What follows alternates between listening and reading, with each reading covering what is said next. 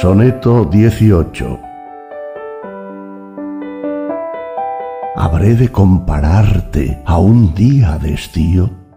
Tú eres más templado y más constante. En mayo el viento arranca los capullos y el plazo del estío es limitado. Ya el rubio ojo del cielo nos abrasa, ya su áurea faz es opacada y todo lo que es bello al fin inclina por azar o mudanza de natura. Mas nunca pasará tu estío eterno, ni perderás tu herencia de belleza, pues no errarás en sombras de la muerte, si en mis versos eternos sobrevives. Mientras hombres alienten y ojos vean, vivirán mis palabras y tú en ellas.